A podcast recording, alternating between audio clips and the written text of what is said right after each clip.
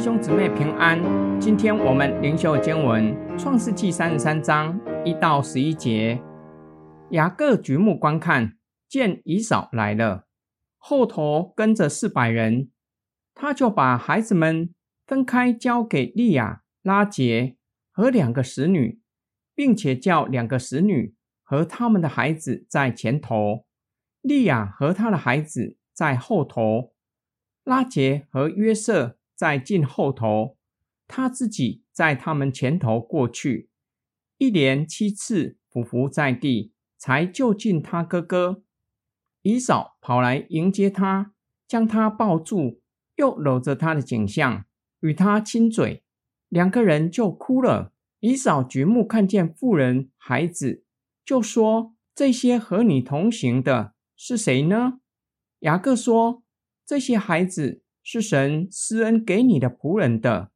于是两个使女和他们的孩子前来下拜，利亚和他的孩子也前来下拜。随后约瑟和拉杰也前来下拜。以扫说：“我所遇见的这些牲畜是什么意思呢？”雅各说：“是要在我主面前蒙恩的。”以扫说：“兄弟啊，我的已经够了。”你的仍归你吧，雅各说：“不然，我若在你面前蒙恩，就求你从我手里收下这礼物，因为我见了你的面，如同见了神的面，并且你容纳了我。求你收下我带来给你的礼物，因为神恩待我，使我充足。”雅各再三的求他，他才收下了。雅各非常害怕见到以扫。为了保护自己的性命，打算牺牲其他人，因此走在队伍的最后头。亚伯渡口的经历给雅各勇气，虽然不确定以扫会怎么样的回应，但是知道与他同在的神会保护他，因此重新安排队伍，自己走到最前头。雅各一连七次匍匐在地，就近哥哥。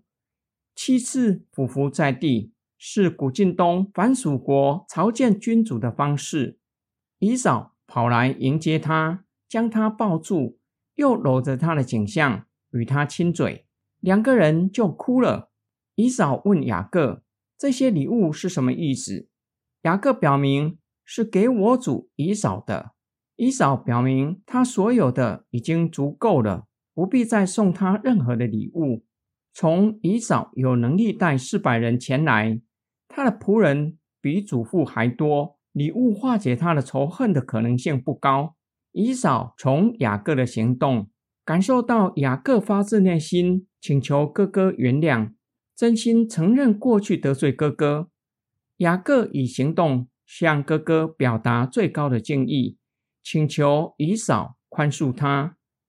雅各将两个妻子、使女。和儿女都叫来，要他们向姨嫂下拜。雅各用行动表达将长子的名分和祝福还给哥哥。今天经文的默想跟祷告，今天灵修的经文教导我们宽恕与和好的工作。宽恕要处理的是过去所发生的事。雅各是犯错的一方，用诡计欺骗哥哥。如今在哥哥的面前承认自己得罪姨嫂，请求姨嫂宽恕。雅各的心灵承受罪的追讨，让他十分的不安。当他知道姨嫂带着四百人在他的前头，或许以为姨嫂是要来报仇的。然而姨嫂非常有可能是真心迎接他们回来，想要知道弟弟过得好不好。此时的姨嫂极有可能不再计较雅各曾经欺骗他，因为他的产业和势力远远的在雅各之上。然而罪的追讨让雅各十分的不安，依旧挂念曾经得罪过姨嫂。雅各用七次匍匐下拜，不只是为了保命而已，而是发自内心承认自己的罪，但愿可以在姨嫂的面前蒙恩，得到哥哥的宽恕。这原是他不配得的。和好是为了彼此的未来。换句话说，以扫和雅各若是和好，雅各家才有未来，亚伯拉罕之约才有可能成就。上帝小谕利百家的话，重点不在于谁是大的、强盛的，谁是小的、弱小的，重点在于服侍。小的服侍大的，是世界的法则；弱肉强食是堕落后动物的本性。人类社会随处可看见小的服侍大的。若是这样，这对的兄弟很快就步入创世纪第六章神的儿子们的老路，看见人的女子美貌，随意挑选娶来为妻，仗势自身的优势欺压弱势者。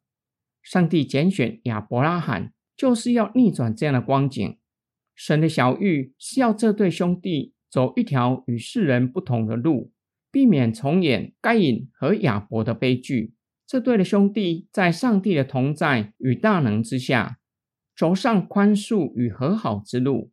世上其他的家庭在上帝的同在和大能之下，也可以如此。